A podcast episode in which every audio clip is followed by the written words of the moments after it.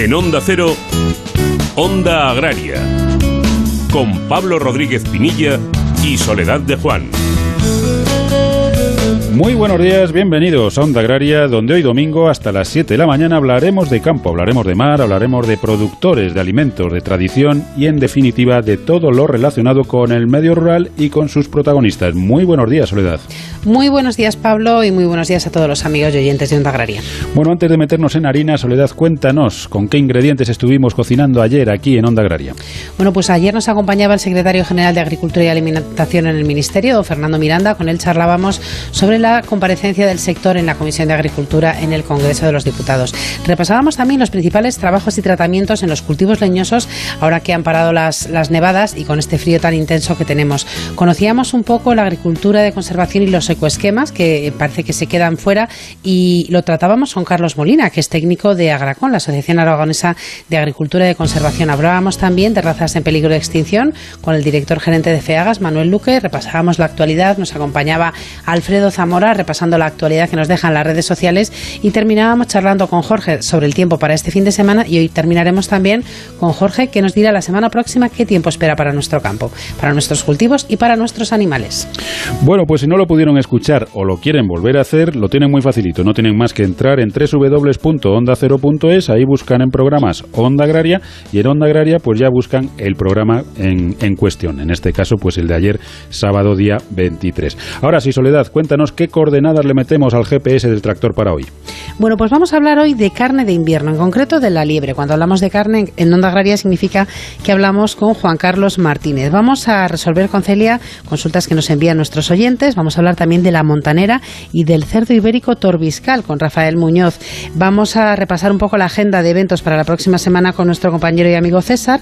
Vamos a conocer el programa See Your Litter de sensibilización sobre la problemática de las basuras marinas con Nadia Moaya desde Cepesca y vamos a disfrutar en España que bien me sabes del Chosco de Tineo. Nos acompañará Agustín Menéndez, que es el presidente de su IGP. Y como decíamos al principio, pues terminaremos viendo la previsión meteorológica que últimamente nos tiene la cabeza totalmente loca, con Jorge Ron, nuestro compañero Jorge Ron. Bueno, pues yo ya tengo la llave en el contacto del tractor, pero nos falta casi casi lo más importante, Soledad. ¿Cómo pueden contactar los oyentes con nosotros? Pues muy rápidamente, onda agraria, arroba onda y las redes sociales. En Twitter y en LinkedIn hay que buscar onda agraria. Y ahora sí, una vez marcada la linda y reconocido el terreno, arrancamos el tractor, arrancamos onda agraria y lo hacemos cosechando la actualidad de la semana. Pablo Rodríguez Pinilla y Soledad de Juan, Onda Agraria.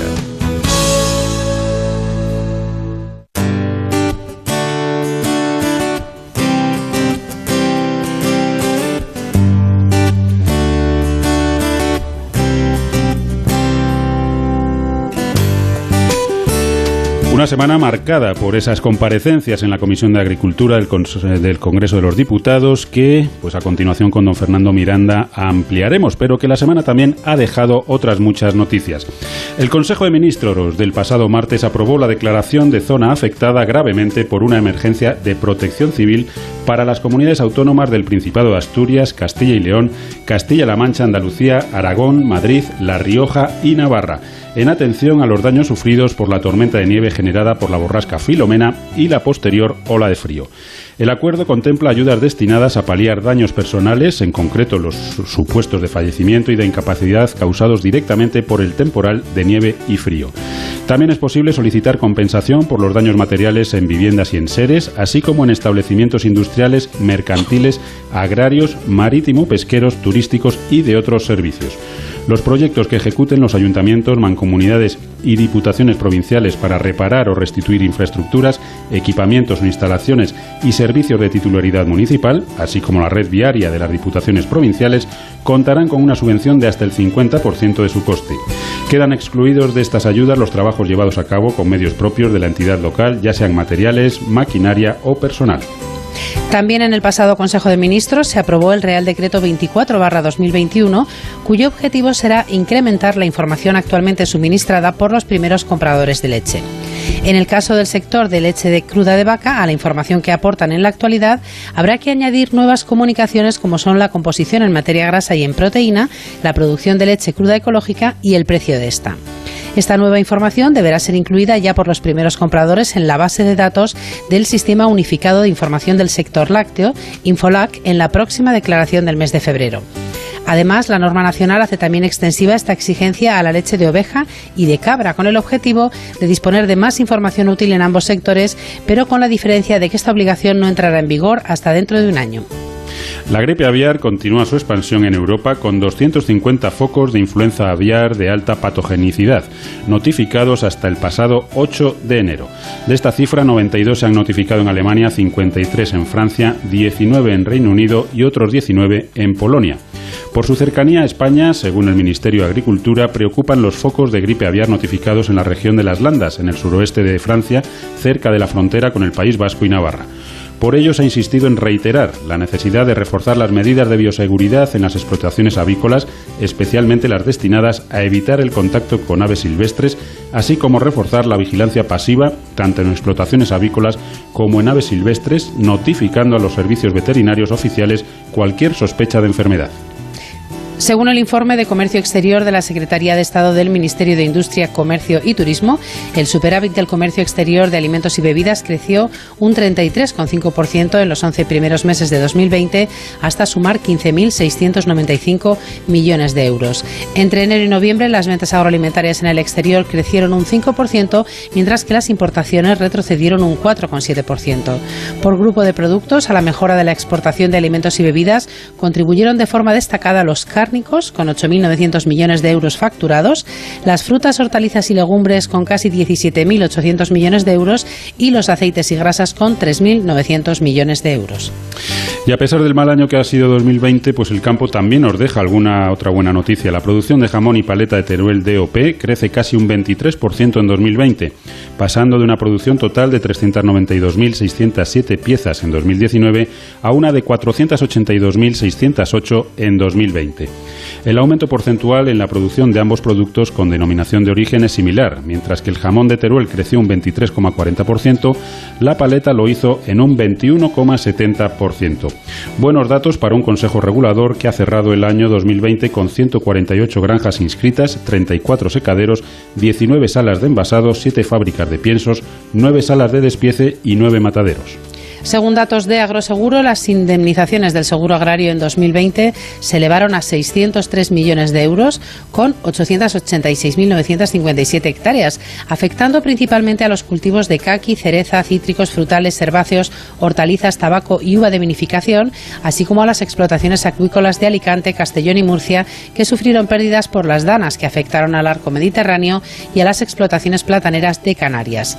De los 603 millones de euros estimados, prácticamente tres cuartas partes corresponden a siniestros declarados en las distintas líneas agrícolas, 83 millones a la línea de ganadería en la modalidad de accidentes, enfermedad y pastos y acuicultura y 79 millones a la línea de ganadería en la modalidad de retirada y destrucción de animales muertos. En lo que se refiere a los daños ocasionados por Filomena, el ministro de Agricultura, Pesca y Alimentación, Luis Planas, ha informado que según las primeras estimaciones, las indemnizaciones presupuestadas por Agroseguro por daños causados por el temporal en la agricultura española se situarán entre los 60 y los 80 millones de euros.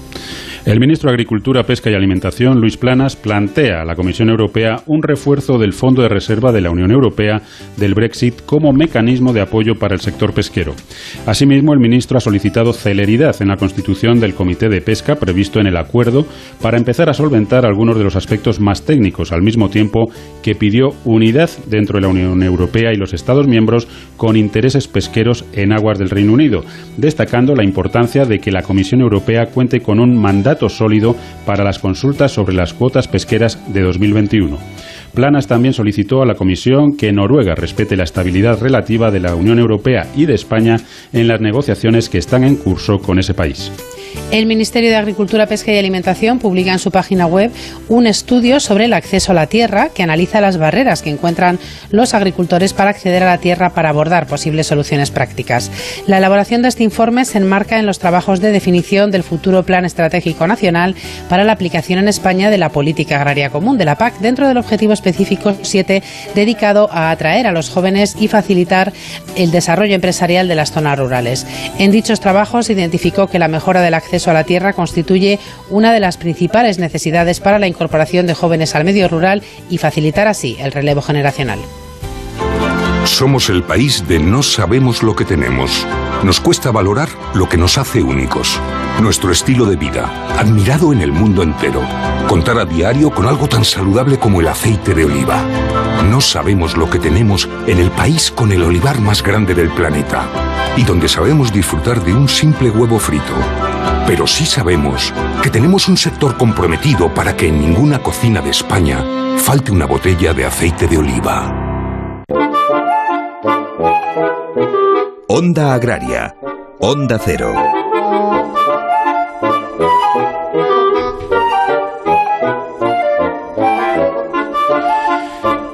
Bueno, ya saben nuestros oyentes que estamos en pleno invierno, eso no es ninguna novedad, está claro que hace frío, hemos tenido días muy fríos y siempre apetece pues esos platos calentitos y, para ello pues hay carnes muy especiales para disfrutar de este invierno. Hablar de carne, como bien decía Soledad, es hablar con Juan Carlos Martínez desde el blog todocarne.es. Juan Carlos, muy buenos días y como siempre bienvenido a Onda Agraria. Eh, buenos días Pablo, buenos días Soledad. ¿Qué tal? Muy buenos días. Bueno, Juan Carlos, hoy hablamos de carne de invierno. Vamos a iniciar esta, esta serie con la liebre. Eh, la liebre es que es un, un poco la, la, desconocida. Cuéntanos, ¿hay diferentes especies de liebre? ¿Cómo, cómo es esto?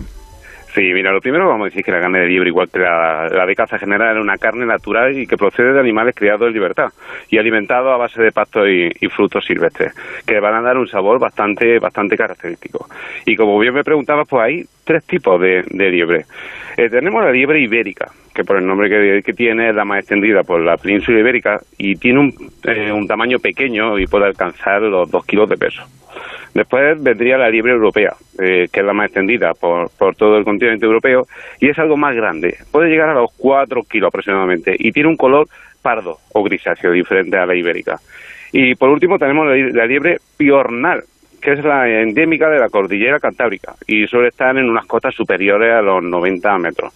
Eh, su tamaño es, es, un punto intermedio, y si se diferencia del resto es por el tono blanquecino que tiene su vientre que seguramente que hay muchos oyentes que piensan que, que solo había una liebre en, nuestra península ibérica y, y, hay tres bien diferenciadas entre ellas. ¿eh? Bueno, pues esos tres tipos de, de liebre, eh, Juan Carlos, eh, ¿son iguales las tres para su elaboración o hay, o hay diferencias? No, porque mira, cuando vamos, eh, la liebre eh, será más sabrosa cuanto más joven sea y para ello pues tenemos que irnos a un, a un peso de dos kilos, dos kilos y medio que suelen ser los mejores. Eh, si pesa algo más y para evitar que la carne cuando la cocinamos nos salga algo dura, es recomendable que la noche de antes, como hicimos con, con el cabrito, si recordáis, que la maridemos con vino tinto, con cebolla, con tomillo, romero, vamos, la especia ahí es al gusto de, del que lo va a consumir y lo mantenemos toda la noche en la nevera y al día siguiente cuando lo vayamos a cocinar vamos a notar que, que el sabor y que la textura va a ser mucho más, más tierna que, que en un principio nos parecía. Eh, Juan Carlos, yo entiendo, eh, corrígeme si no es así, que sí. eh, el, si no el 100%, prácticamente el 100% de la liebre que llega al comercio es de campo. O sea, sí. no, no, no, hay, no, hay, no hay granjas de liebre. Que Así va, como no. sí que las hay de conejo, de perdiz o de otras aves, pero, Sí. pero de, de liebre, por ejemplo, yo no conozco, por lo menos. No, no, no. Y te digo que según la comunidad autónoma tiene un ciclo eh, de- para, para su caza y es lo que tú bien dices. Hay empresas que se dedican a comprar ese producto, eh, se, se vende la mayoría, por no decir el 100% en ultracongelación y podemos tener que ser libre todo el año. Solo que ahora es la época en la que se, en la que se está cazando, vamos. Eh, Juan Carlos, ¿qué características tiene su carne y qué recomendaciones nos das de, de, consumo de este tipo de carne, la carne de liebre? Sí, pues mira, la carne es magra. Y hablamos de carne magra cuando contiene menos del 5% de, de grasa. Y destaca su gran aporte en minerales y en vitamina B que eso es digno de, de, decir.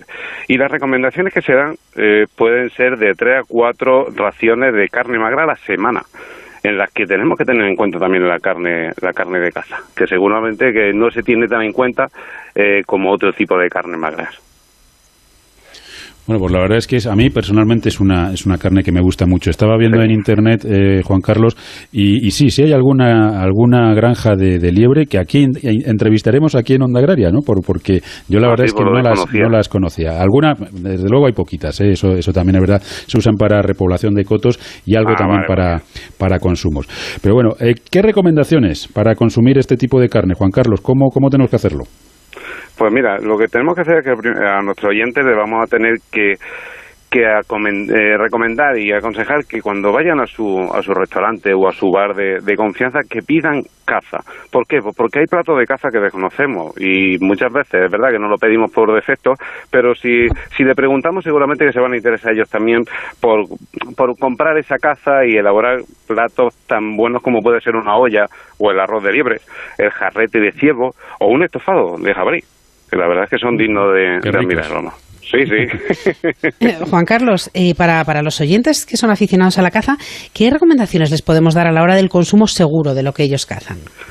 Primero tenemos que decir que tienen que cumplir con los criterios sanitarios que corresponden a cada comunidad autónoma y hay uno en común que es el control veterinario, entre otros. Y eso eh, tienen que no pensar que por cocinar o congelar la carne ya cocinada está libre de cualquier patógeno que contenga, ¿sabes? y para que tengan un, la seguridad de un consumo seguro tienen que cumplir esos criterios.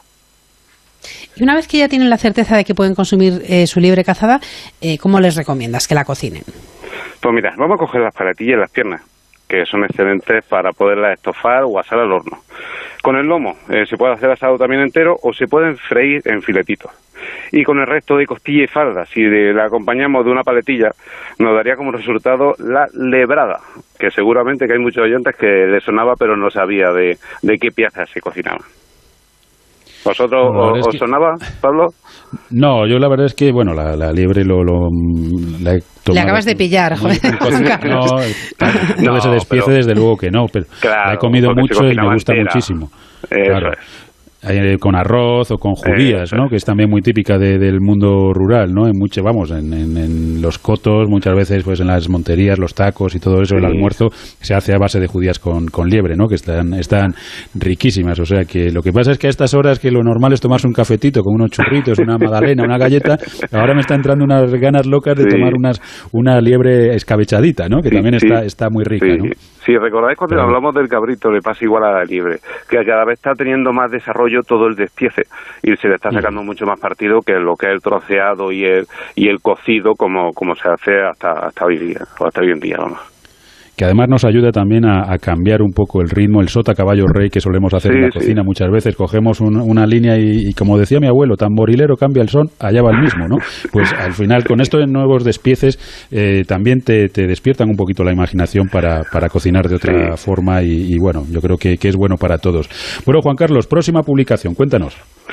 Pues vamos a hacer un diccionario de elaborado, donde vamos a incluir todo lo elaborado de la gastronomía más local, como por ejemplo la androya, que es un embutido elaborado con costilla de cerdo picada, adobada y curada al humo, o una roulada, que es pasta fina de carne o de, cerdo o de otras especias con trozo de tocino, que de verdad que tenemos ahí un, vamos, una, una riqueza que tenemos que, dar a conocer. Bueno, pues aquí, aquí en Onda Agraria, desde luego, haremos un, un hueco a ese diccionario de, elaborados que, nos gusta. No sé si tienes algún refrán para hoy. Pues sí, dice, al galgo más lebrero se le va la liebre en enero. y más todavía con, con estas nieves y estos fríos, desde luego. Que lo has dicho. Bueno, Juan Carlos, pues un abrazo, como siempre, muchas gracias por, por este paseo que nos has dado, en este caso, por esta carne de invierno que es la, la liebre. Un abrazo y hasta el próximo día. Igualmente, a vosotros. Onda Agraria Y después de aprender mucho sobre la carne de liebre, bueno, sobre la carne de liebre, sobre su cría en el campo, sobre la cocina, sobre el despiece, hemos aprendido de todo, Pablo. Y vamos a seguir aprendiendo cosas porque llega la sección en la que ayudamos a nuestros oyentes con consultas que nos envían y lo ayudamos gracias a que tenemos con nosotros a Celia Miravalles, que es abogada especializada en Derecho Agroalimentario y además la responsable del blog Nuestro Abogado Responde en Agronews Castilla León. Celia, como siempre, muy buenos días, bienvenida a Anda Agraria. Buenos días, Soledad, muchas gracias. Un saludo, Celia. Hola Pablo, buenos días. Tenemos un par de consultas para hoy. La primera nos la envía Estela y nos dice, si quisiera tener seis cabras, tres cerdos y diez perros, ¿qué debería hacer? Bueno, pues en principio dirigirse a la unidad veterinaria que, le corresponda, ¿no? De, del municipio. Y allí, pues lo que tiene que hacer es preguntar si tiene que darse de alta con un código de explotación ganadera o si le serviría solicitar lo que antes se llamaba licencia de corral doméstico, ¿no? Pues todo depende un poco de los ayuntamientos, ¿no? Y, por tanto también pues tiene que dirigirse, ya decimos también al ayuntamiento para solicitar en su caso por las licencias correspondientes para el lugar donde va a, tener los animales, ¿no? ya que de unos a otros municipios puede haber variaciones en esa, en esa normativa en las ordenanzas municipales. Nos escribe también Silvia que nos dice, eh, tengo las tierras de mi padre en alquiler y ahora las quiero vender y quisiera saber cómo puedo recuperar los derechos de la PAC para el nuevo comprador. Lo primero es ver lo que dice ese contrato de, arrendamiento rústico, ¿no? Si, si en él se dice que el rentero tiene obligación de devolver esos derechos al propietario, este propietario bueno pues lo puede recuperar eh, si es agricultor activo o si es para arrendar a un nuevo rentero. Eh, también el antiguo rentero tendría obligación de cederlos al nuevo arrendatario, pero no a un comprador, salvo que se diga expresamente en el contrato, ya que bueno ya hay varias sentencias eh, que han dicho ha fallado en este en este sentido, ¿no? Pero eso sí, el contrato si no dice nada respecto al tema de los derechos y los ha generado el arrendatario, este ya no tendría ninguna obligación de cedérselos a nadie. Un tema importante, desde luego, que hay que tener en cuenta. Muchísimas gracias, Celia, como siempre, por ayudarnos a resolver estas consultas que envían los oyentes y hasta la semana próxima, hasta el próximo domingo. Gracias a vosotros, hasta el próximo domingo. Onda Agraria, Onda Cero.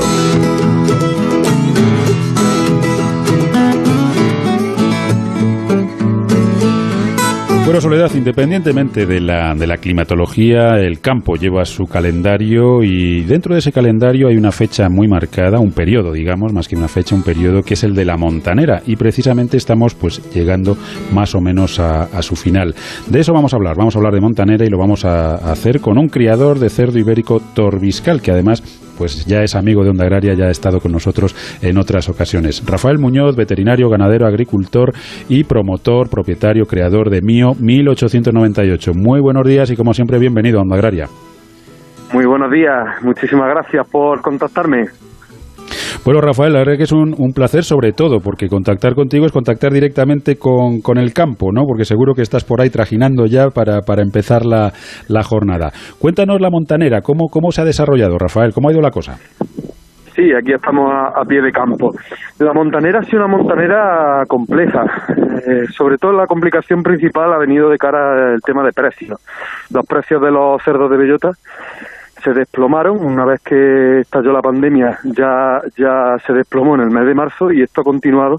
Y ya en la campaña anterior no afectó a la a la montanera porque los cerdos ya estaban vendidos pero a la campaña esta ya sí le ha afectado muy fuerte. Y bueno prácticamente nos hemos quedado sin margen y estamos vendiendo los cerdos por debajo del coste de producción.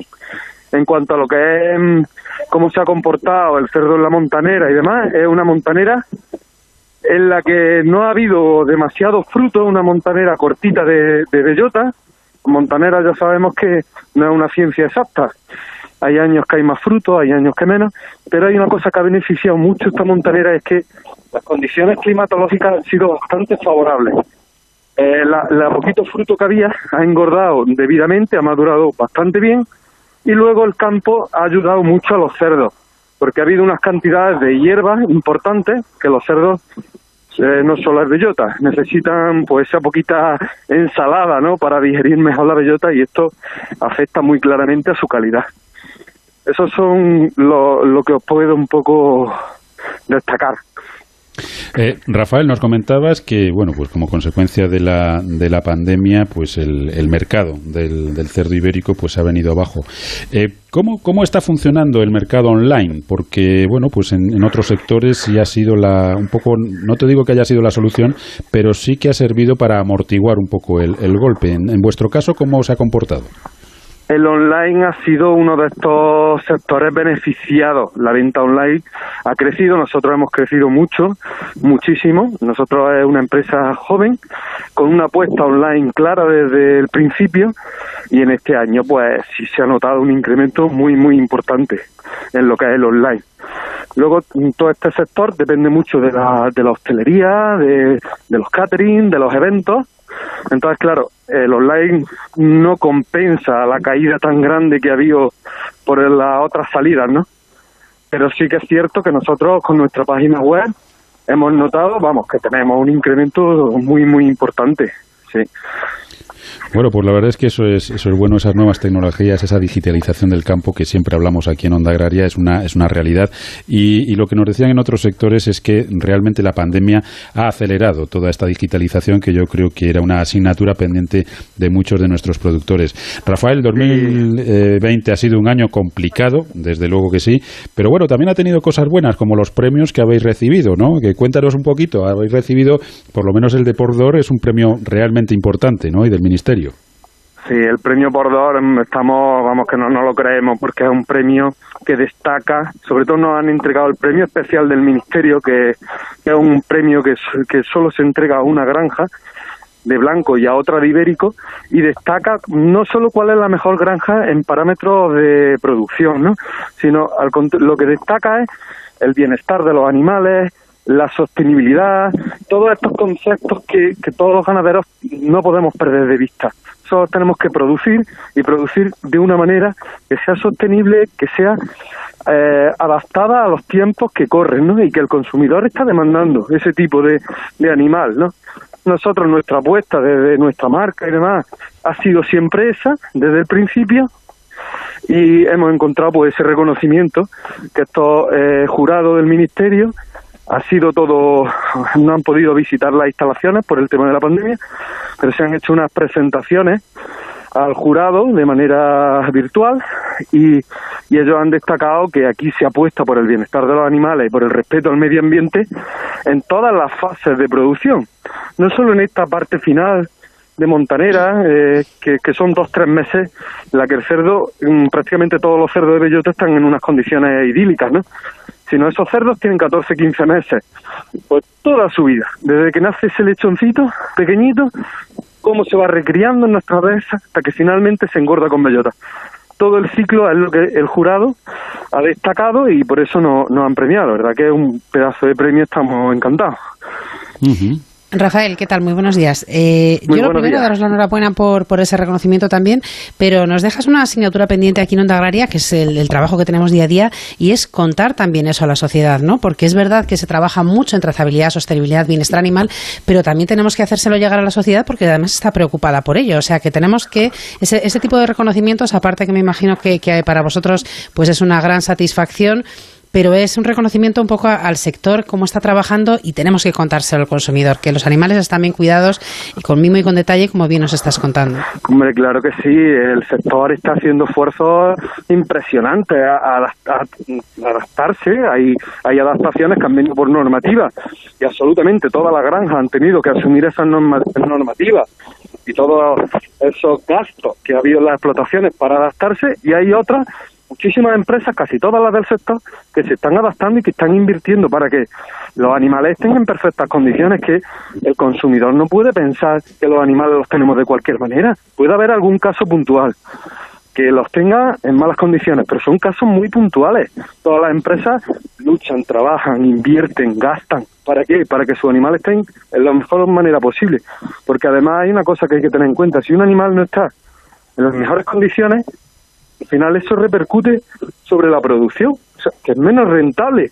Entonces, las empresas que no son tontas y que quieren la rentabilidad y que quieren que sus animales estén en las mejores condiciones, pues lógicamente van por ahí. A mí me, me molesta bastante que, que haya consumidores que piensen que los animales los tenemos de cualquier forma. Yo creo que eso es un error y que tenemos que trabajar también para enseñarlo y para darnos a conocer. Nuestra granja, por ejemplo, pues es visitable cualquier día, en cualquier momento. Y todos los chefs que nos han visitado, que son chefs, grandes chefs, su familia, eh, consumidores exigentes que prueban el jamón y que quieren saber de dónde vienen, visitan y quedan encantados, porque cuando conocen todo el proceso, entonces conocen toda la historia y ven los animales cómo están. Entonces muchos de ellos se sorprenden, no, es que nosotros no pensábamos que los animales se trataban así. Pues mire usted, sí, se tratan así. Bueno, como bien dice Rafael, en todos los sectores, y digo en todos con mayúsculas, hay gente que hace las cosas mal, pero lo normal es que las cosas se hagan bien, y desde luego en este sector es, es lo normal, que se hagan bien y que se cuiden bien a los, a los animales. Nos queda únicamente, Rafael, darte la enhorabuena por esos premios y desearos lo mejor para este 2021, que esperemos pues sea un poco más sencillo que 2020 y podáis recuperar parte de lo que nos ha quitado 2020. Un abrazo muy fuerte. Pues lo mismo les deseo a vosotros y muchísimas gracias. Un abrazo fuerte. Pablo Rodríguez Pinilla y Soledad de Juan, Onda Agraria.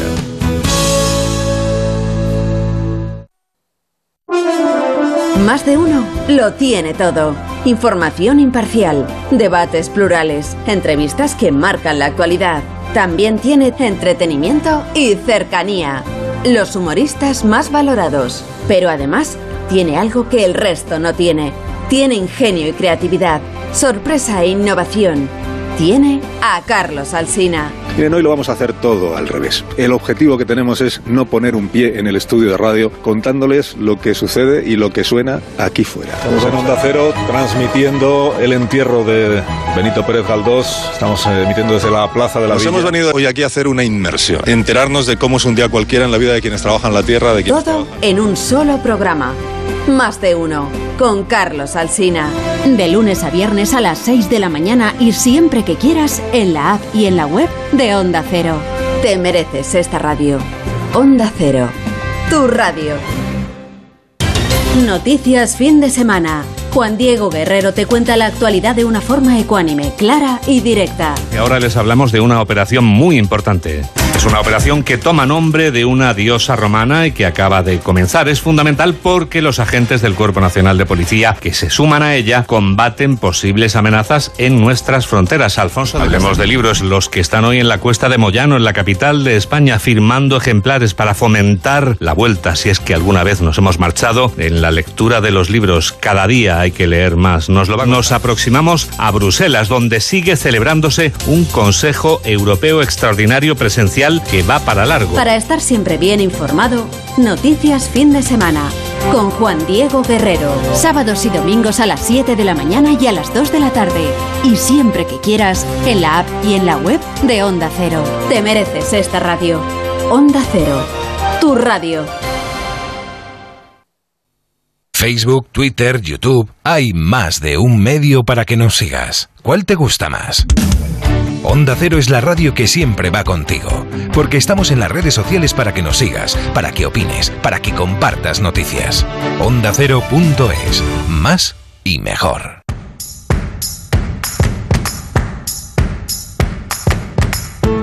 Pablo Rodríguez Pinilla y Soledad de Juan, Onda Agraria.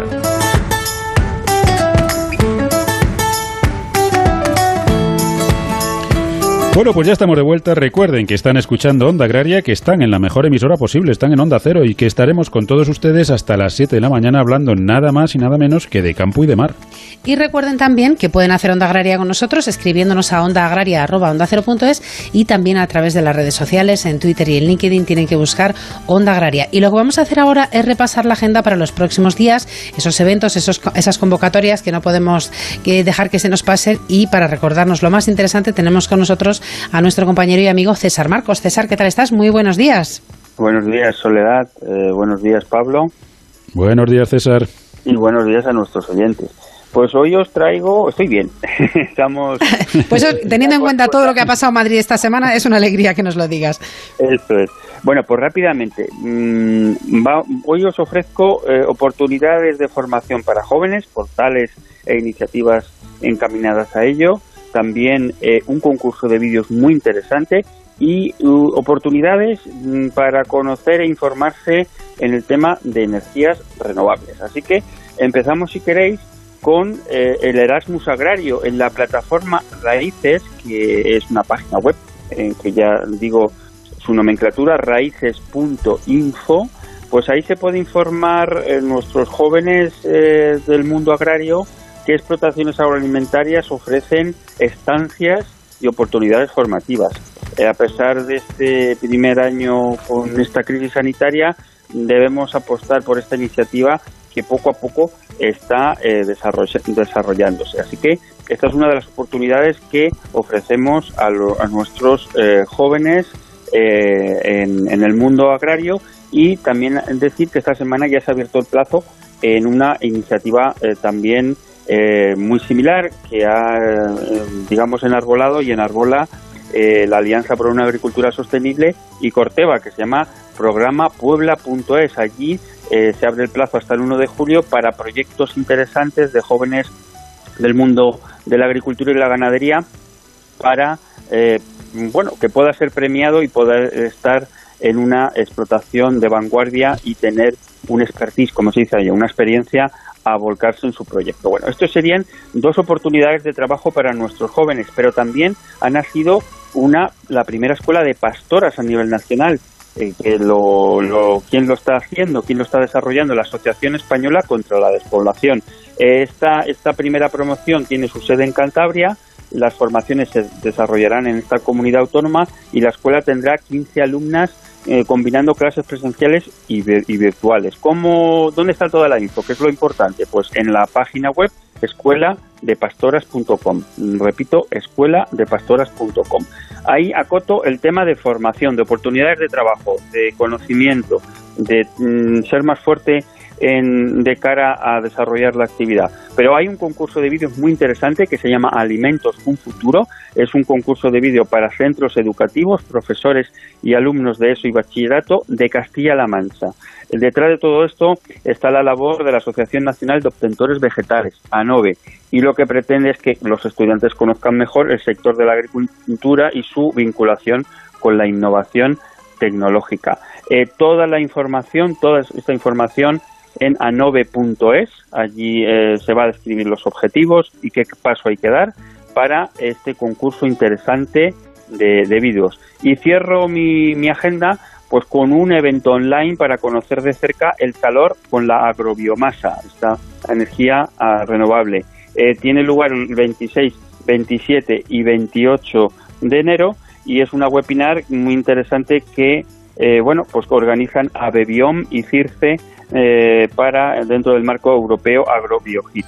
Eh, toda la información, estoy aquí en la página web, pues es irse a eh, la página web agrobiohit, hit en inglés, h e a -E, .eu, para poder participar en esta webinar interesante quien quiera aprovechar en nuestro medio rural las oportunidades que tiene nuestra agrobiomasa. Lo repito porque es un nombre en inglés. AgroBioHit, HIT es H-E-A-T.eu.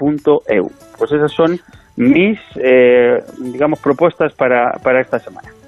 Pues una agenda desde luego muy completa para los próximos días. Muchísimas gracias César y hasta la próxima semana. Hasta la próxima semana y nos vemos todos. Somos el país de no sabemos lo que tenemos. Nos cuesta valorar lo que nos hace únicos. Nuestro estilo de vida, admirado en el mundo entero. Contar a diario con algo tan saludable como el aceite de oliva. No sabemos lo que tenemos en el país con el olivar más grande del planeta. Y donde sabemos disfrutar de un simple huevo frito. Pero sí sabemos que tenemos un sector comprometido para que en ninguna cocina de España falte una botella de aceite de oliva. Onda Agraria. Onda Cero.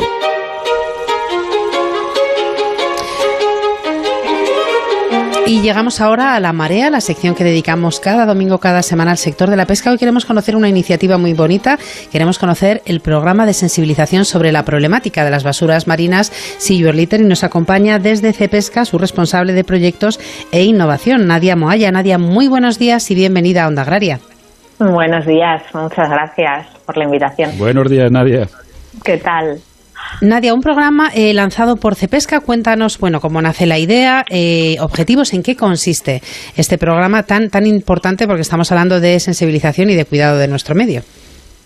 Sí, este programa nace ya de la, de la estrategia sectorial que hicimos en, en 2018. O sea, es un proyecto que da continuidad a, la inquietud que tenemos como sector pesquero sobre la problemática de las basuras marinas, la prevención de la contaminación en el medio marino.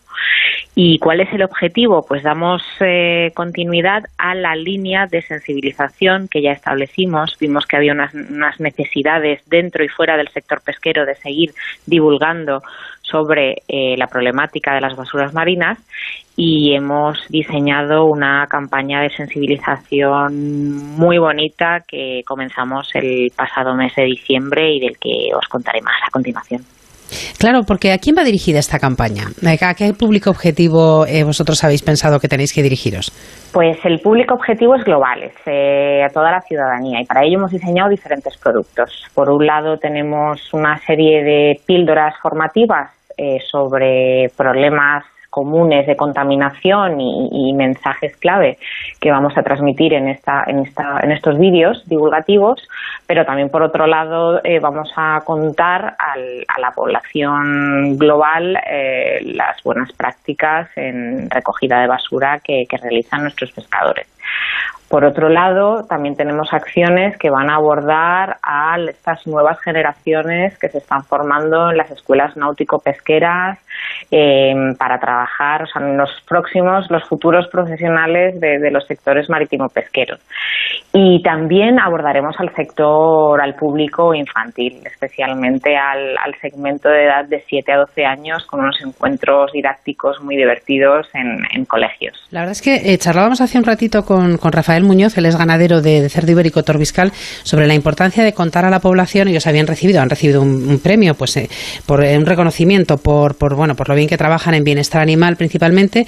Eh, y todas estas campañas de sensibilización son muy importantes, ¿no, Nadia? Para, para llegar a esa sociedad que vive lejos, de, en este caso, del sector de la pesca, y estamos hablando del, del, del, medio marino, estamos hablando de nuestras aguas, y los profesionales de la pesca también las cuidan y las, bueno, son, son los principales cuidadores de ellas, ¿no?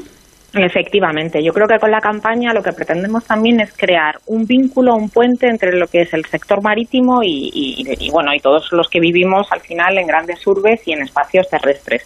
Establecer un vínculo entre lo que, lo que desechamos un poco como consumidores en, nuestras ciudades, eh, pues eh, tiene un impacto en, el medio marino y sobre todo visibilizar el rol eh, que tiene el sector pesquero y toda la tradición y la cultura marinera que tiene que tiene España y, que bueno y que lleva colaborando desde hace más de cinco o seis años en proyectos de recogida de basura. Eh, Nadia, em, estaba leyendo la documentación que, nos ha llegado y, bueno, pues aquí aparece un dato que es la verdad impresionante. Aproximadamente el 80% de esta basura proviene de actividades terrestres. Es lógico que esta campaña también la, dirijáis al conjunto de la sociedad, pero en ese sentido, nuestros oyentes, ¿cómo pueden conocer la campaña? ¿Cómo pueden ver esos vídeos? ¿Cómo pueden acceder a ese mensaje? Bueno, nosotros vamos a distribuir los vídeos en aproximadamente en el mes de abril en diferentes plataformas de comunicación, YouTube, Facebook, eh, haremos difusión también en, medios audiovisuales y desde la, web del, proyecto y las redes sociales. Estamos ahora mismo precisamente diseñando esa campaña de, bueno de medios que, van a difundir estos mensajes. Em, aproximadamente queremos llegar a una población de más de 15.000 personas. Entonces, bueno, pues estamos ahora mismo trabajando precisamente en este diseño de, de, bueno, de, plan de comunicación para, para maximizar el impacto. Bueno, pues Nadia, como siempre, muchísimas gracias por haber estado con nosotros aquí esta mañana y enhorabuena por esta iniciativa tan bonita que estáis lanzando desde Cepesca. Hasta otro día. Gracias a vosotros. Somos el país de no sabemos lo que tenemos. Nos cuesta valorar lo que nos hace únicos. Nuestro estilo de vida, admirado en el mundo entero. Contar a diario con algo tan saludable como el aceite de oliva. No sabemos lo que tenemos en el país con el olivar más grande del planeta. Y donde sabemos disfrutar de un simple huevo frito. Pero sí sabemos que tenemos un sector comprometido para que en ninguna cocina de España falte una botella de aceite de oliva. Onda Agraria, Onda Cero.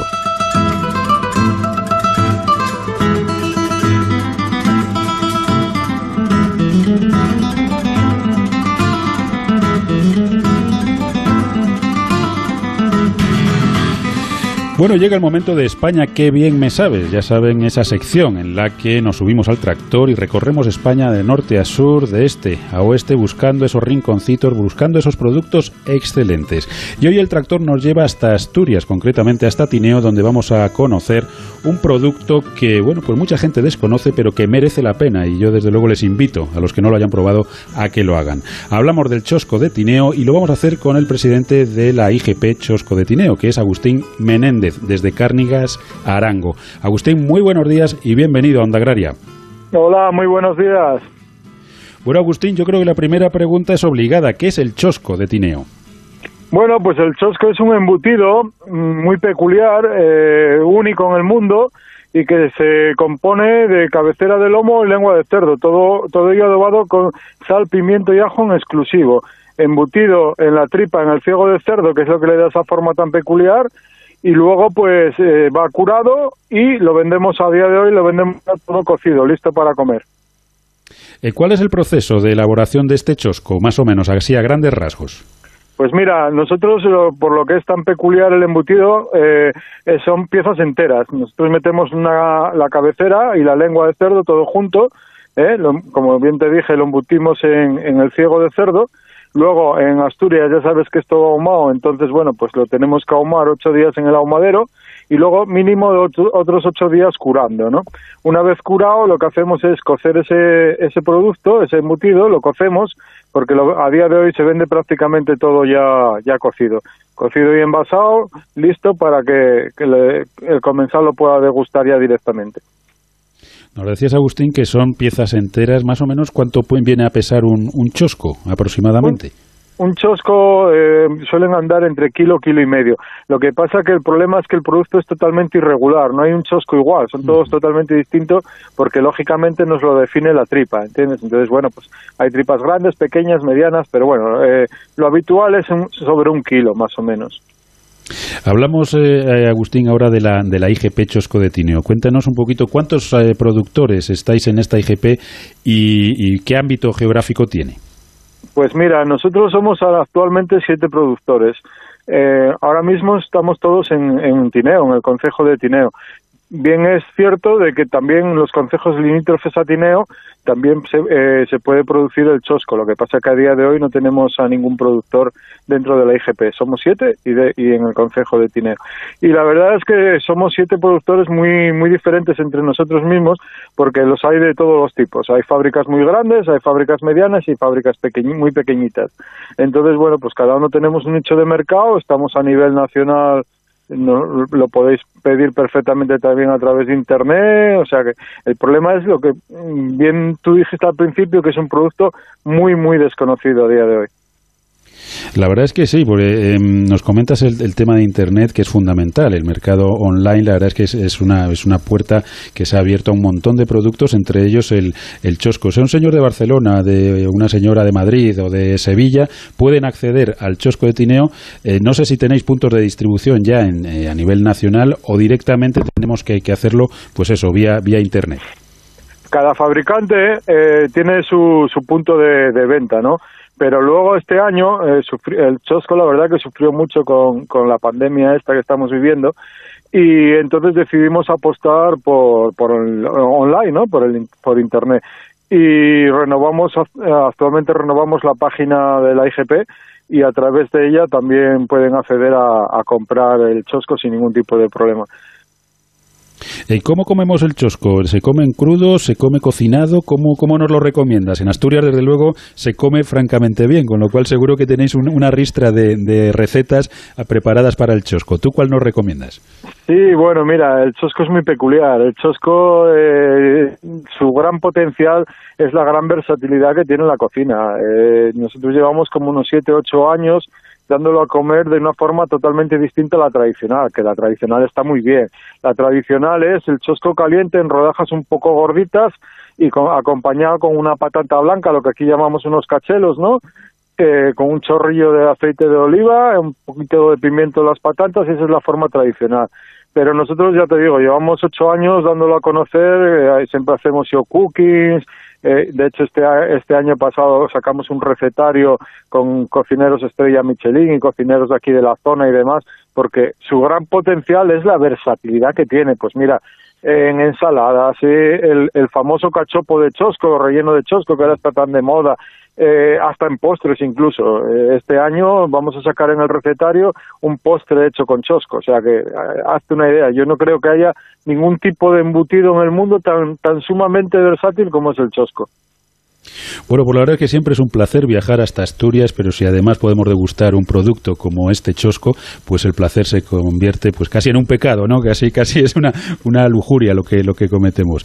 Agustín, daros la enhorabuena por por ese trabajo que, que desarrolláis en la IGP, siete productores defendiendo un producto excelente, un producto muy local, pero que gracias a internet y gracias al trabajo, pues llega a, todas partes de, España. Eh, muchísimas gracias por habernos acompañado y por defender ese producto tradicional, ese producto típico del chosco. Un abrazo. Pues muchas gracias a vosotros por acordaros de un producto tan desconocido y, y ojalá la gente lo pruebe porque no deja a nadie indiferente. Seguro que sí. un saludo. gracias. Un saludo, gracias.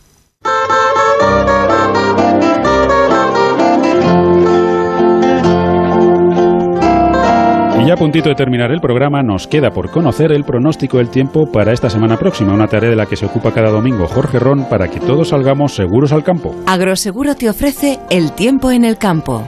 Muy buenos días, Jorge. Hola, buenos días, Soledad y Pablo, y un cordial saludo a todos nuestros oyentes en general.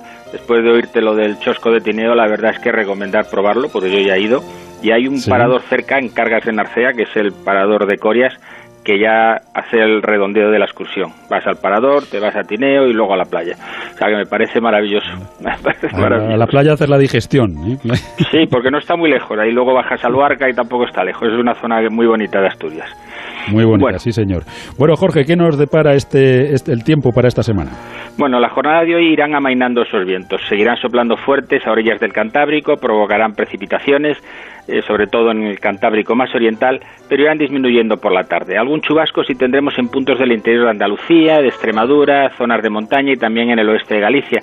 Pero los vientos, como he comentado, amainan, disminuirán sobre todo por la tarde, salvo en la cuenca del Ebro que seguirán soplando con fuerza. De cara al lunes, la nubosidad sigue siendo abundante. Vientos del suroeste fuertes en Galicia, precipitaciones en el oeste de esta comunidad y serán ocasionales en puntos de Andalucía, de La Mancha y de Extremadura, más escasas a orillas del Cantábrico, donde suben las temperaturas por los vientos del suroeste. Nubosidad también en la vertiente mediterránea, pero las precipitaciones de producirse serán muy escasas.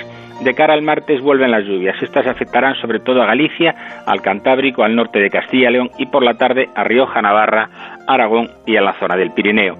Se irán abriendo claros ya en Andalucía Oriental, Murcia y el sur de Valencia, intervalos nubosos por el interior de la península, con un anticiclón que se situará al suroeste de Portugal e irá estabilizando la atmósfera.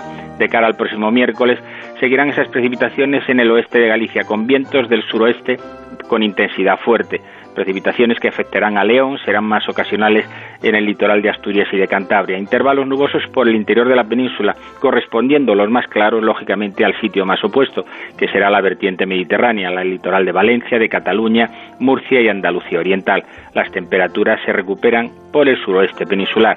De cara al próximo jueves y viernes, las altas presiones dominarán la atmósfera. Cielos poco nubosos en general, con intervalos nubosos cuanto más al oeste y al norte nos situemos, y a la espera de que el próximo fin de semana los vientos del suroeste volverán a soplar con fuerza en la zona de Galicia, trayendo de nuevo precipitaciones persistentes en esta comunidad que para el próximo sábado y domingo de nuevo hablaremos de vientos fuertes, sobre todo el próximo domingo, que barrerán la península, serán del noroeste, bajarán las temperaturas y podrán provocar de nuevo problemas. Bueno, pues hasta aquí la previsión para, para, estos días. Jorge, que pases un buen domingo y hasta la semana que viene. Y seguiremos con la cuchara tú y yo hasta que esto no mejore. Desde luego que sí, eso que no falte. Un abrazo. Hasta luego. Amaneces antes que el sol y peleas contra heladas, pedrisco, viento, lluvias y cada día empiezas de nuevo. Eres de una naturaleza especial. Por eso en Agroseguro hay un seguro especial para ti.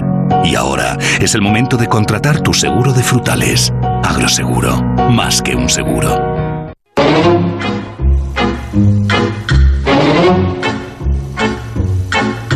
Thank you. Bueno, Soledad, pues se nos acabó el tiempo, pero ya sabes que el próximo sábado volvemos aquí en Onda Cero de 6 a 7 de la mañana, pues para hablar de campo, para hablar de mar y para hablar de todo lo relacionado con el medio rural. Nacho Arias estuvo en el control técnico a los mandos de la cosechadora. Soledad, hasta la semana que viene. Hasta la semana que viene a todos. Ya saben que Onda Agraria es el programa para los que trabajan en el campo y para los que les gustaría hacerlo. Y no olviden que estén donde estén, díganlo. Yo escucho Onda Agraria. Que disfruten del domingo y que no se les haga muy larga la semana. Hasta el próximo sábado.